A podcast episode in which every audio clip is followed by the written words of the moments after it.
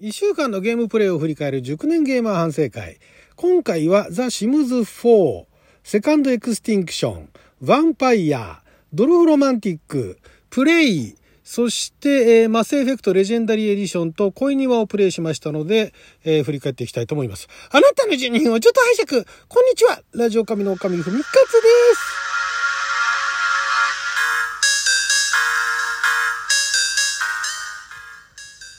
今日は2021年12月28日火曜日6曜は大安でございます。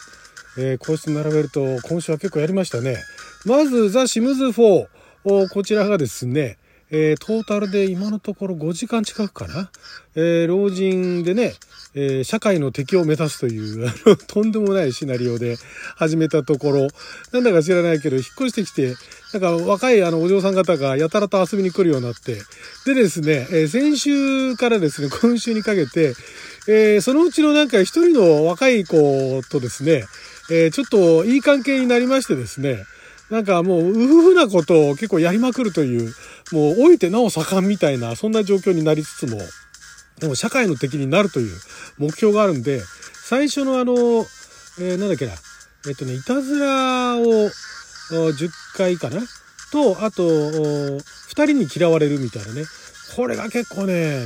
嫌われるためにいろいろやることがあるんですけど、そこでね、嫌われるのがなかなか難しくて、このザ・シムズ4の場合は、やたらとみんななんかあの、慣れ慣れしい人たちがたくさんいるんで、その人たちに嫌われるには相当嫌がらせをしないと嫌われないんですよ。で、なんとか、あの手この手で、二人に嫌われてですね、あといたずらもね、えー、10回、えー、クリアして、さあ、じゃあ次のステップだと。そうすると次の段階が4人に嫌われるのと、あとなんだっけな、なんか犯罪組織かなんかに加入するみたいなね。あともう一つあったけども、そうこうしているうちに寿命がつきまして 死神がやってきてゲームオーバーっていうね、これがね、ゲームオーバーになるところはちょっとまだこれから動画編集してアップする予定ですけどもね、え、なにこれもう何？終わり？みたいな。もう、まさかの、ね、うーふなことやりすぎたんじゃねえのかっていうね。これね、なかなか、ね、難しいっていうか、面白かったですけどね。なんかもう、ちょっとやっぱりリアルな生活とはずれてますから、で、人間を育成していく、その街の人間を育てていくシミュレーションっていうことなんですけども、まあ、老人から始めたっていうのもありますし、犯罪者目指してるっていうわけのわかんない目標ということもあって、5時間ちょっとぐらいですよね、多分ね。プレイ時間。えー、天井を全うしました。はい、ということで、また、ザ・シムズ4に関してはね、新しいおじいちゃん作ってまたプレイしていきたいと思います。そして、えー、エピックゲームズストアで、えー、毎日のようにね、今、あの、無料で、え、ゲームを期間限定で1日だけ配信していると、配布しているというので、そのうちの私ね、3本、えー、あの後やりましてですね、まず、 Second Extinction。これなかなかあのダウンロードするのに、最初の日本ではダウンロードできないとかいうところから始まって、ダウンロードできたと思ったら、今度あのブラウザの調子が、ブラウザっていうかネットワークですよね。サーバーの調子がおかしくなったとかで、えー、もうギリギリになってやっとダウンロードできて、プレイしたんですけど、これね、恐竜相手に、なんかあの、惑星かなんか、テラフォーミングしている惑星かなんかで、えー、突然変異した恐竜たちが暴れまくってるんで、えー、そいつらをひたすら倒していくみたいなね。倒していきつつ、なんかその惑星で起こってる、えー、ことかなんかを解決していくのかな。なんかまあ1時間しかプレイしてないんでわかんないですけども、これはね、一人でやるのはきついんですけども、協力プレイで最大3人かな ?3 人から4人ぐらいでプレイできるんですが、これ協力プレイやったら面白そうだなっていうね、あの、ゾンビがね、たくさんやってきて、それをあの、倒していくっていう、協力プレイで倒していくっていうゲームはたくさんありますけれども、恐竜を、まあ、あの、モンスターハンターはね、あれはでかいあの恐竜かなんかを、ね、倒していくっていうのがありますけれども、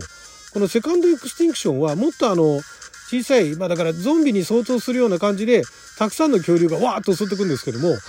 ンビと違ってね、みんな息がいいんですね。もうぴょんぴょん飛んでくるし、ね、またね、火吐いてくるやつもいるし、なんか毒吐いてくるやつもいるし、それに向かって FPS でバンバン倒していくという、ある意味爽快で一人で結構頑張っててね、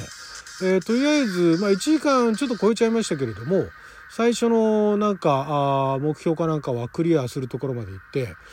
これは、まあ一人でやるのはちょっとしんどいけれども、友達とね、えー、PC だけれども、ワイワイやるのは楽しいだろうな、ということで、まあとりあえずあの、積みゲーに回りましたけれども。そしてその後、ヴァンパイアですね。えー、まあ、セカンドエクスティンクションもそうなんですが、ヴァンパイアも、えー、結構前から出ているゲームなんだけれども、日本語対応してなくて、その割にまあ一部で評判が良かったんで、で、まあ無料配布ということもあって、ヴァンパイアやってみたんですが、まあ、ちょっとあの古臭いあの、え、3D の、あれは何だろうな、一応アクションも吸血鬼になって、で、吸血鬼に噛まれたとこから始まって、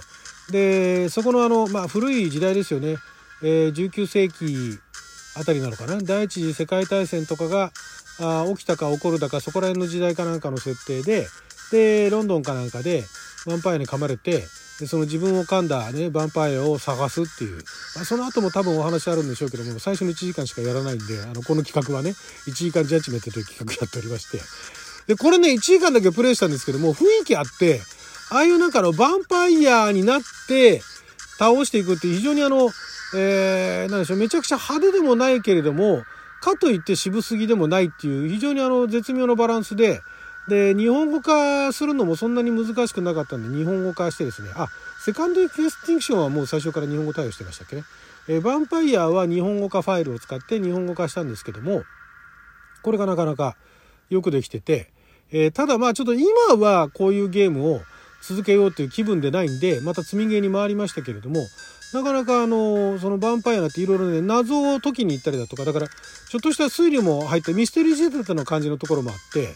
で、ヴァンパイアにね、どんどんあの民衆の市民の血を吸っていくと経験値がたくさん得られて、どんどん強力なヴァンパイアになるんですけども、その分市民から疎んじられると。で、え、市民を味方につけるには、なるべくその、いい人たちの血は吸わないっていうね。いうところ、ただその代わりなかなかパワーアップができないという、なかなか絶妙なバランスで、これすごい面白かったんですけどもね。これもだからまた機会があってやるゲームなくなったらやろうかなという感じでございました。そして Dorfromantik、あ、 Dorfromantik の前に Prey のお話ししましょうか。 Prey も Epic Store で、えー、配信、配布されてたんですか、1日限定で。これが SF 仕立てのやっぱり FPS なんですが、これがね、えー、なんかあの自分がそのある研究だかなんかに関わってるのか、ある質で目が覚めるんですけれどもなんかいろんな実験をやってんだけどもその実験をやっている目の前で、ね、ガラスの向こう側にいる研究員たちが謎の生物に、えー、なんかあの殺されちゃうっていうかね。そういう感じでで気を失って目覚ますとあれ？なんか同じ日の朝に戻ってるみたいな感じでこれ何が起こってんの？と思って外出たらなんか実はそのどっかの地球にねいると思ったらもうすでに宇宙ステーションのどっか一角でで、なんかあの、その怪しい生命体に、その、そこにいるメンバー、地球人のメンバーたちはことごとくやられていて、で、えー、その、支援をしてくれる人らしき、えー、音声がですね、その無線で入ってくるんですけど、その人の無線に従って、どんどん先に進んでいくっていう。これもね、ある種ミステリー、ちゃミステリーだし、ちょっとホラー仕立てなところもあって、私ホラー普通は苦手なんですが、SF 仕立てのホラーは結構意外といけたりするんですね。で、このプレイはね、なかなか面白かったんで、で、まあ、一番イージーモードでやってますけれども、そんなに、まだ今の段階では難しくないっていうのもあって、これはちょっとね、積極的に機会があったら続けていこうかなと思える作品でございました。そしてドルフロマンティック。ドルフロマンティックはだいぶ前にあのダウンロードしてて、で、ほったらかしにしてたんですけど、ちょっとまったりしたゲームがやりたいなと思って、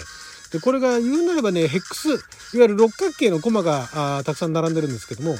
そこに、その、山札があって、山札がだーってあの六角形の山札が積み上がってるんですけど、それが一つ一つが、なんか地形の札なんですね。畑だったり、民家だったり、で、それも民家がたくさん入ってる札もあれば、民家と畑が混在してる札もあったり、川の札があったりだとか、線路の札があったりだとか、それをそのヘックスに隣り合わせてって、どんどんどんどんその町というか村というかそういったものを作っていくと。で、その作り方によってはポイントが高いポイントが入っていくっていうんで、ただただひたすらまったりと与えられた山札を並べてね、えのどかにあの村を作っていくもよしちょっと計画的に作っててポイントをね稼いでって高得点を取っていくもよしなかなかまあ面白そうだなと思ってダウンロードしてたんですが、まあ、1回だけプレイしてでその当時は英語だけだったんですね。で気づけば今年の7月から日本語対応になってて日本語対応になってからプレイしてなかったんで久しぶりにやってみたらこれがねいい具合にね、時間、時間潰しというか私あまり時間潰しは好きではないんですけれども、時間溶けてきますね。溶けてきはね、非常にのどかなほんわかとしたほのぼのとしていて、それでいて、その高得点を狙うっていうことがやろうと思ったらできるっていう、これね、一番危ないゲームですね。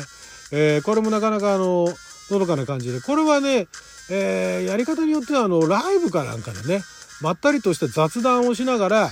ライブ配信するにはぴったりかなと。ただまああの、私が今新しく開設したチャンネルの方ではそういうライブは当然やる、当然というか当分やる予定はないので、まあひたすらまったりとしたプレイをした時にまた編集してアップしていこうかなと。そして、えー、前からあったチャンネルの方でもう公開してますけれども、マスエフェクトレジェンダリーエディション。これがまたお話を進めていって SF スペースオペラみたいな感じですよね。壮大なスペースオペラ進めていってるんですが、まあアクションのところは一番簡単なモードにしてるんで、そんなに難しくないんですけれども、これがね、お話がね、なかなかあの、その SF ドラマ、いい感じのあの、スタートレックみたいな SF ドラマが展開されていて、これは今じゃあ具体的にどこまで言ってるのかって話は難しいんですけれども、だんだん物語が進展してって、えー、面白い状態になってるんだと。スペクターっていうあるその特殊任務を担う、その宇宙の地球人類たちがコンタクトするよりも前に形成された組織のところで、え、できているそのスペクターっていうので初めて地球人がスペクターになると。スペクターのメンバーになるっていうところで今終わってますね。これがなかなかね、ああ、よくできてるなって感じで。そして恋には、あ、恋にはもうまたお話しする時間がなくなりましたね。恋にはね、進んでってね、今レベルね、いくつかな結構進んでって、えー、だいぶフレンドもう一息で告白っていうところじゃないですかね。告白できるかどうかわからないですけどね。そんな感じでございます。はい、ということで12分間の貴重なお時間いただきありがとうございました。それじゃあまた。